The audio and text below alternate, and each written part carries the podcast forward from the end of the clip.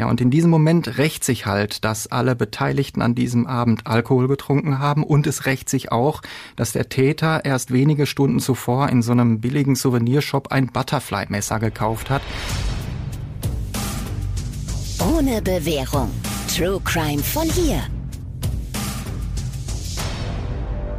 Und damit hi und herzlich willkommen zu Ohne Bewährung, ein Podcast von Radio 91.2 und den Ruhrnachrichten. Ich bin Nora Wager. Und ich bin Alicia Theisen. Und wir sprechen in unserem Podcast über echte Kriminalfälle, hauptsächlich hier aus dem Ruhrgebiet und die Gerichtsprozesse dahinter. Und heute ist wieder unser Gerichtsreporter des Vertrauens bei uns, Martin von Braunschweig. Hallo. Hi. Unser heutiger Fall, der liegt schon fast zwölf Jahre zurück und ist trotzdem total aktuell. Es geht nämlich darum, wie schnell Gewalt unter Jugendlichen eskalieren kann. Erst recht, weil immer mehr junge Menschen mit einem Messer in der Tasche rumlaufen und jetzt auch nicht zögern, das einzusetzen. Genau, 2009 wurde der Recklinghäuser Schüler Luca Barbarotto während einer Klassenfahrt in Spanien von einem Mitschüler getötet. Dieser Mitschüler ist inzwischen natürlich längst wieder frei. Lukas Eltern aber sagen von sich, wir haben lebenslänglich bekommen. Ja, schlimm ist halt, dass das ja wirklich zum Teil absolute Banalitäten sind, worüber sich dann die Jugendlichen streiten und die dann zum Teil tödlich enden. Ich kann mich noch gut erinnern, 2018 hat in Lünen ein 15-Jähriger einen 14-Jährigen erstochen, weil er seine Mutter mehrfach provozierend angeschaut hätte. Ich weiß, wie wir da am Tag danach dann, ich war noch selber in der Schule, in der Turnhalle saßen und darüber geredet haben und einige kannten das Opfer oder den Täter über mehrere Ecken, weil wir in der Nachbarstadt gelebt haben und das war einfach krass, wo man dachte, die sind doch so alt wie wir, warum machen die das? Ja, aus meiner Erfahrung ist es auch tatsächlich so, dass Jugendliche heute schneller zu Gewalt neigen als früher. Wenn ich mir angucke, was für Fälle jeden Tag an den Jugendgerichten im Ruhrgebiet verhandelt werden, da kann man schon wirklich sehr, sehr nachdenklich werden. Und vor allem ist das überhaupt keine Frage von Herkunft, von Bildung oder von irgendwelchen anderen Sachen.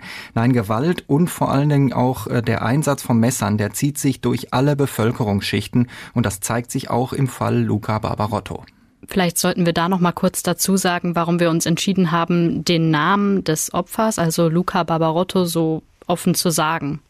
Lukas Eltern haben immer Wert darauf gelegt, den Namen ihres Sohnes zu nennen, einfach damit der Junge nicht in Vergessenheit gerät, einfach damit das Opfer, auch wenn das so ein furchtbar doofes Wort ist, damit das Opfer einen Namen hat.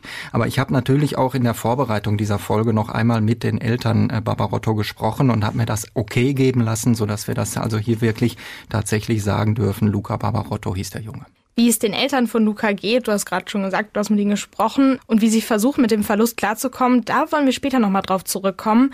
Aber am besten gucken wir uns erstmal die Tat an sich an.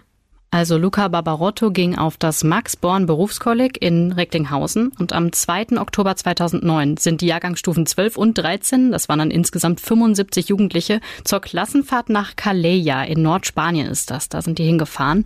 Das ist knapp 50 Kilometer von Barcelona, also man kann sagen, es geht schlimmer für so eine Abschlussfahrt. Luca war 18 Jahre alt damals, er ging in die 13. Der spätere Täter war äh, 17 Jahre alt, ist also eine Stufe darunter gewesen. Schon am ersten Tag soll es damals eine Auseinandersetzung gegeben haben zwischen einem Freund von Luca und dem Angeklagten. Das war aber noch nichts Wildes, da waren auch noch keine Waffen im Spiel, da gab es alle, allenfalls eine Kopfnuss. Ganz anders dann leider am Abend des 6. Oktober auf der Strandpromenade von Calea. Der Angeklagte kam damals mit einer größeren Gruppe aus einer Disco. Die waren vorher zusammen im Restaurant, waren dann eben in der Disco, haben auch ein bisschen Alkohol getrunken.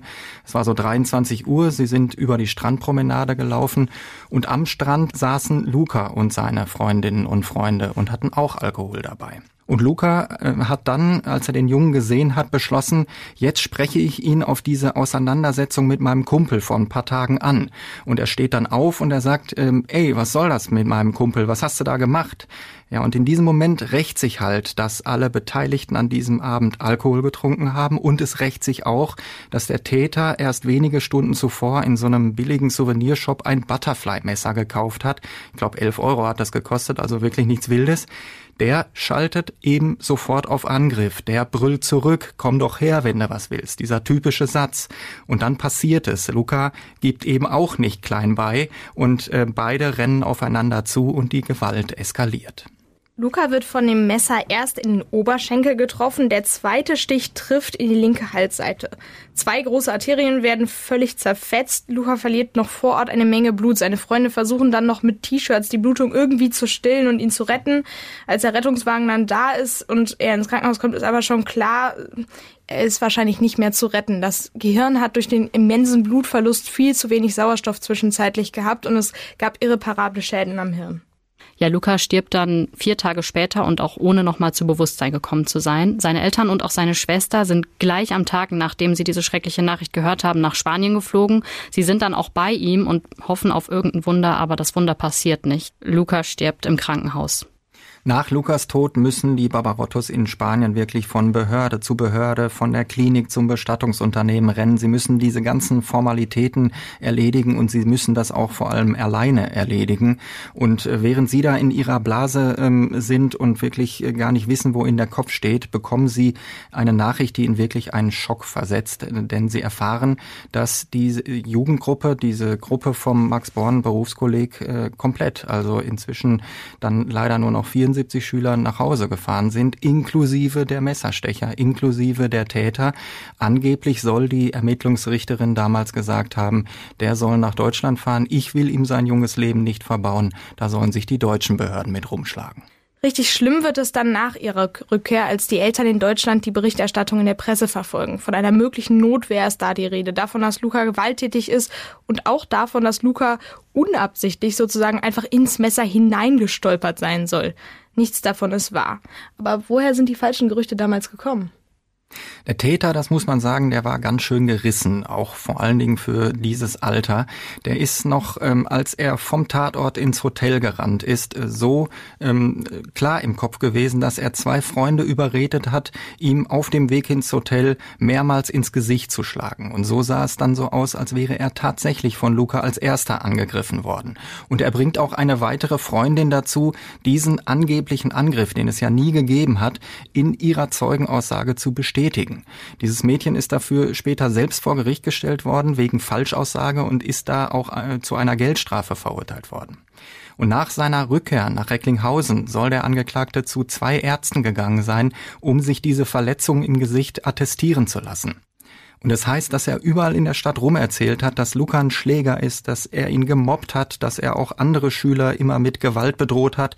Und so macht man natürlich Stimmung in eine bestimmte Richtung. Lukas Mutter erinnert sich noch heute daran. Sie sagt, ich war im Supermarkt, ich komme raus, äh, stehe auf dem Parkplatz und werde von einer anderen Mutter, die kenne ich seit Jahren aus dem Fußballverein. Die Kinder haben zusammen Fußball gespielt und von der werde ich angesprochen, so nach dem Motto, was ist denn euer Sohn für ein Früchtchen, wenn man das alles liest? Das ist dann natürlich nochmal doppelt schlimm für die Familie. Aber dann wird eben doch Anklage gegen den 17-jährigen Messerstecher erhoben. Woran erinnerst du dich denn als erstes, wenn du jetzt zurückdenkst an diesen Prozess? An diese wirklich total angespannte, kribbelige Atmosphäre, die da in dem Gerichtssaal geherrscht hat.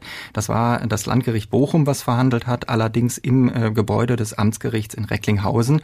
Und zwar war da an wirklich an jedem Verhandlungstag richtig ähm, Stimmung. Äh, und zwar ähm, so, eine, so eine merkwürdige, kribbelige Stimmung. Denn natürlich gehört es bei Mord und Totschlag dazu, dass da Angehörige sitzen, die am Boden zerstört sind, die weinen, die auch mal schreien oder fluchen. Äh, aber bei den Barbarottos muss man äh, zwei Sachen immer noch dazu nehmen. Zum einen musst du all das, was ich eben gesagt habe, mal zehn nehmen. Die sind nämlich in allem, was sie tun, noch mal emotionaler. Und es kommt noch diese zweite Komponente dazu. Sie haben ihre totale Verachtung für den Angeklagten und dessen Familie nie versteckt. Sie sagen sogar, wir hassen diesen Angeklagten. Ich mag dieses Wort einfach nicht, aber Sie sagen das wirklich und Sie sagen das auch heute noch. Und ich glaube, dass diese Verachtung, dieser Hass Ihnen überhaupt die Möglichkeit gegeben hat, an diesem Prozess teilzunehmen. Nur ein Beispiel. An einem Tag haben Sie und Lukas Freunde ähm, an einem von diesen Verhandlungstagen draußen auf dem Flur gewartet, bis der Angeklagte gekommen ist. Und Sie hatten ähm, ein großes Plakat dabei. Darauf stand ähm, ein Satz geschrieben und darauf war ein Foto von, von Luca äh, gedruckt. Und dieser Satz lautete, ich wurde geboren, um zu leben. Und dann haben Sie aus einem CD-Spieler damals noch auch noch dieses äh, Lied von, von Unheilig gespielt, geboren, um zu leben. Und dann kommt dieser Täter, ähm, dieser Angeklagte, die Treppe hoch, sieht die, dieses Spalier von Leuten und die haben ihm gesagt, du musst jetzt hier durchgehen, du musst jetzt hier an uns vorbei. Einen anderen Weg zum Gerichtssaal gibt es nicht. Und der wollte zuerst nicht. Der hat sich nicht getraut. Der hat, es gab dann minutenlang wirklich Diskussion auch mit seinem Verteidiger. Aber am Ende ist der Junge dann durch diese äh, Menschenmenge gelaufen und musste sich äh, diesen, diesen Eindrücken stellen. Er hat sich allerdings wirklich äh, die Augen zugehalten und ist wirklich wortlos und kommentarlos in den Saal geschlichen. Der Angeklagte saß zu diesem Zeitpunkt ja weiter nicht in Untersuchungshaft, sondern wohnte in einer betreuten Jugendeinrichtung im Sauerland.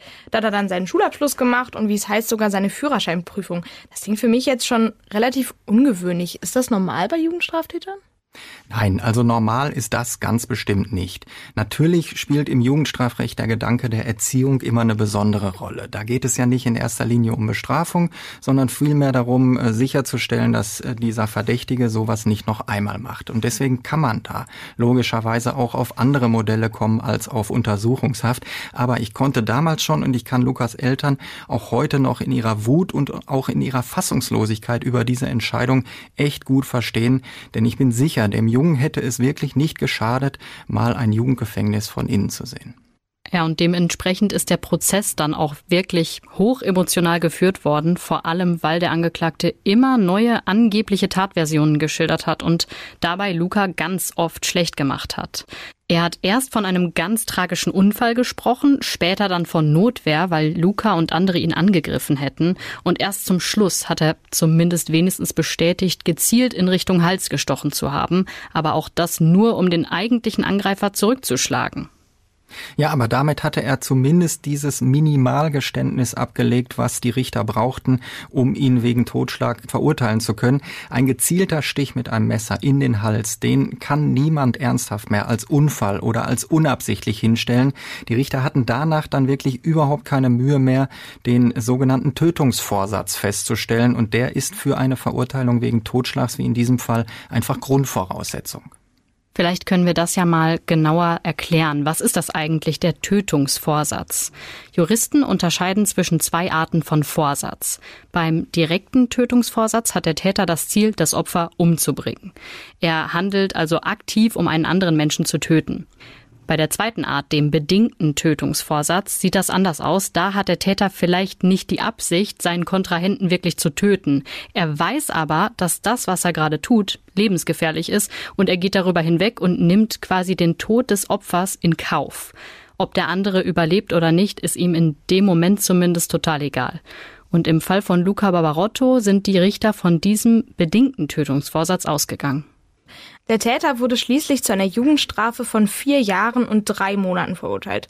Ein knappes halbes Jahr später musste er dann auch tatsächlich ins Jugendgefängnis. Lange ist er da aber nicht geblieben. Insgesamt hat er von seiner Strafe gerade einmal die Hälfte verbüßt und dann wurde er schon auf Bewährung freigelassen. Ja, und das Leiden für Lukas Familie war damit natürlich noch lange nicht vorbei. Die Eltern haben sich immer sehr, sehr ungerecht behandelt gefühlt. Als der Täter dann schließlich entlassen wurde, da stand zum Beispiel als erstes die Polizei bei Ihnen, bei Familie Barbarotto auf der Matte und hat mal vorsichtig nachgehört, ob sie den Jungen denn jetzt unter Schutz stellen müssen oder ob die Familie ruhig bleiben würde.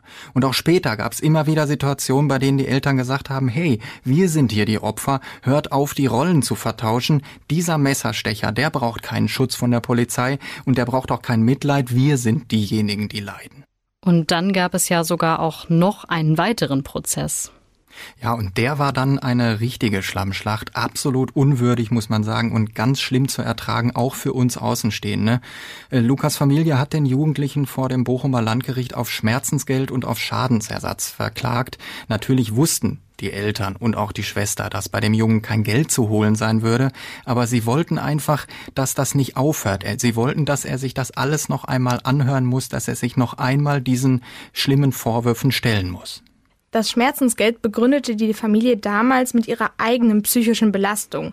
Alle hatten schwer gelitten, nicht nur die Eltern, sondern auch Lukas Schwester.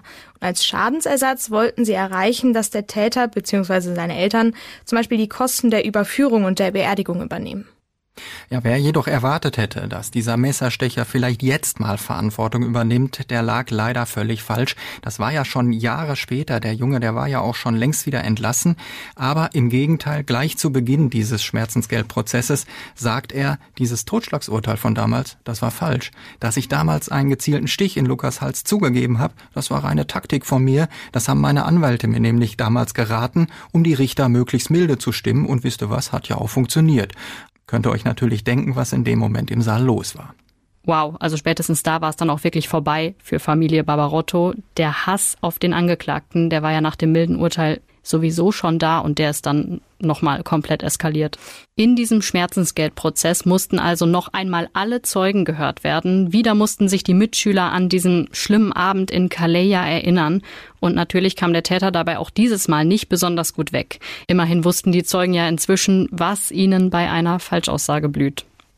Ja, richtig schlimm war dann, dass äh, die Täterseite auch noch alles angezweifelt hat, was da in diesem Prozess äh, zu Sprache gekommen ist. Die Familie von Luca, die musste sich tatsächlich nochmal von einem Amtsarzt untersuchen lassen, von einem Psychiater, den das Gericht äh, eingesetzt hat, äh, so nach dem Motto, wollen wir noch mal gucken, ob die wirklich so schwer äh, betroffen sind von diesem Verlust. Und auch die Höhe der Beerdigungskosten hat die Täterseite angezweifelt. Äh, da hieß es dann so ein bisschen flapsig, das hätte man ja vielleicht auch alles ein bisschen günstiger haben können. Also ganz ehrlich, das war wirklich überhaupt kein guter Auftritt, den die damals hingelegt haben. Wie reagiert denn dann ein Gericht auf solche Vorwürfe, die ja schon irgendwie aus der Luft gegriffen sind? Ja, so ein Gericht kann natürlich nicht einfach äh, sagen, das äh, wischen wir jetzt mal äh, zur Seite, das interessiert uns nicht, sondern die müssen dann wirklich diesen Vorwürfen auf den Grund gehen und sie müssen sich die Rechnungen zeigen lassen. Wie teuer war die Beerdigung? Wie teuer war die Überführung? Sie müssen das dann vergleichen mit, mit anderen ähm, vergleichbaren Fällen, um dann eben letztendlich belegen zu können, nein, das war alles im Rahmen und das äh, setzen wir dann auch in diesem Urteil letztendlich so an. Das klingt wirklich unglaublich. Die Richter haben der Familie Barbarotta schließlich 130.000 Euro zugesprochen, davon 110.000 Euro Schmerzensgeld und 20.000 Euro Schadenersatz. Und in der Begründung hat sich der Vorsitzende dann ganz viel Zeit gelassen und er hat sich nochmal diesen Messerstecher zur Brust genommen und hat ihm gesagt, da muss dringend mehr Einsicht und Reue her. Das Problem war nur, der Jugendliche war zu dem Urteil überhaupt nicht mehr selbst ins Gericht gekommen. Die, der Platz war komplett leer geblieben. Äh, der Richter hat es also ähm, uns erzählt und wir mussten es dann äh, in die Zeitung schreiben oder im Radio äh, veröffentlichen, damit der Junge dann hoffentlich davon auch was erfahren hat. Das ist ja wirklich krass, dass der einfach nicht gekommen ist. Wobei das ähm, in solchen Zivilprozessen dann, wenn es zum Urteil kommt, durchaus nicht unüblich ist. Wenn du weißt, dass du diese Klage verlierst, dann erscheinst du einfach gar nicht mehr zur Urteilsverkündung. Weißt du denn, was aus dem Täter geworden ist? Ich meine, der hat jetzt schon kein besonders gutes Bild abgegeben in diesem ganzen Prozess. Hat er nicht, aber ähm, es ist einfach zu lange her. Ich weiß wirklich nicht, was aus dem geworden ist. Man muss aber auch einfach sagen, er hat seine Strafe verbüßt. Ne, ob die jetzt angemessen ist oder ob die gerecht war, darüber könnten wir uns jetzt wahrscheinlich noch eine ganze Stunde unterhalten. Tatsache ist aber, dass für ihn diese Sache abgeschlossen ist und deshalb hatte er es jetzt auch verdient, in Ruhe gelassen zu werden. Und das ist auch der Grund, warum wir in dieser Folge ja nicht einmal seinen Namen genannt haben, auch nicht in abgekürzter Form. Er ist fertig mit der Sache. Es heißt, dass er jetzt studiert äh, inzwischen, aber das ist das, was ich von ihm weiß.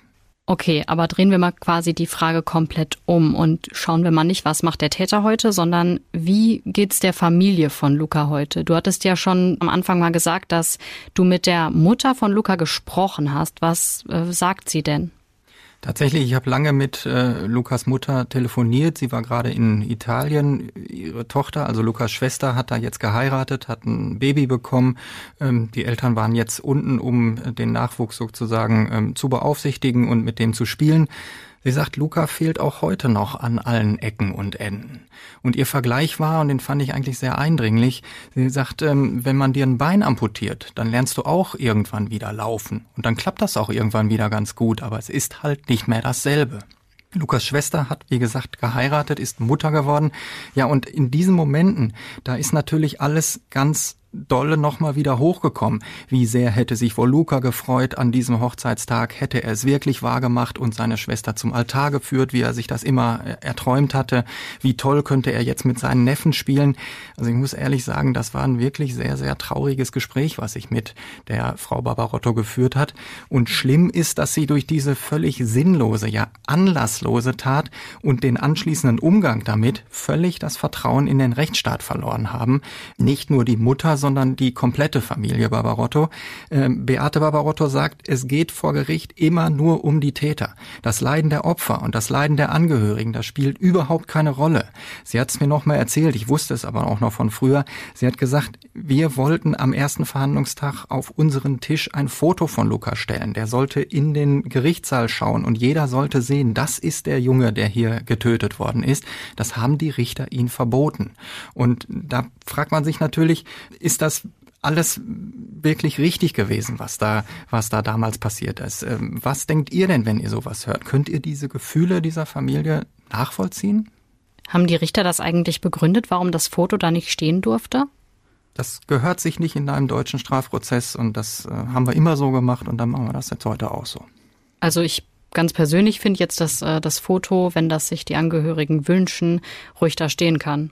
Warum nicht? Also da sehe ich jetzt persönlich überhaupt keinen Grund, warum nicht. Ich meine, der Täter sitzt da ja auch, ne? Sein Gesicht ist ja auch im Gerichtssaal. Also ist ja schon fair, wenn dann beide vertreten sind. Aber was auf jeden Fall auffällt, ist ja, dass man schon oft bei der Perspektive, ich meine, wir sind ein True Crime Podcast, wir sind bei der Perspektive total oft bei den Tätern. So was haben die gemacht? Warum sind die so geworden? Wie konnte das passieren? Und man weiß im Endeffekt alles über die Täter und über die Opfer ganz, ganz oft ganz wenig.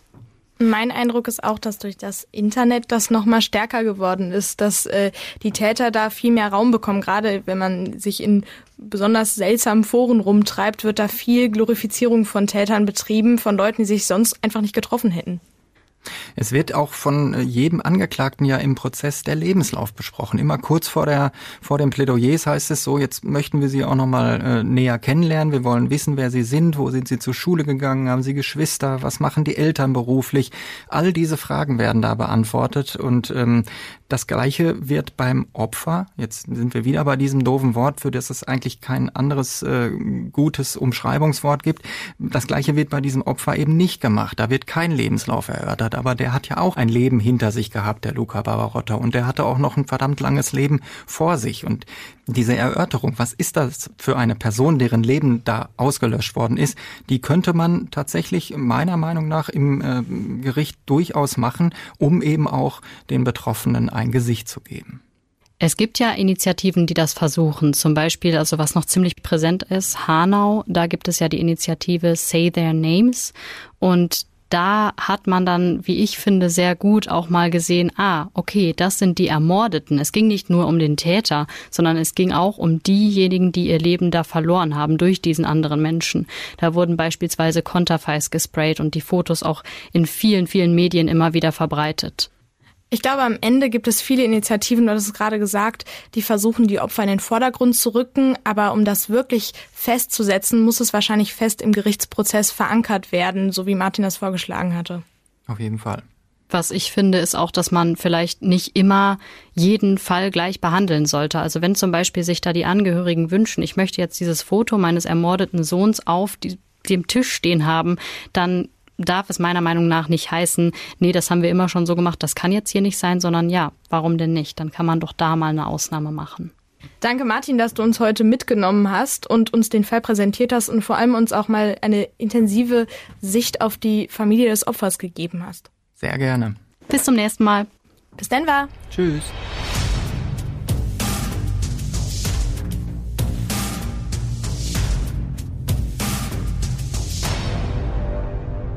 Falls ihr noch einen Fall kennt hier bei uns aus dem Ruhrgebiet, über den wir unbedingt mal sprechen müssen, dann schreibt uns am besten einfach bei Instagram, da heißen wir ohne Bewährung. Und auch wenn ihr Fragen habt oder uns einfach ein bisschen Feedback geben wollt, da freuen wir uns auch immer drüber, einfach bei Instagram schreiben.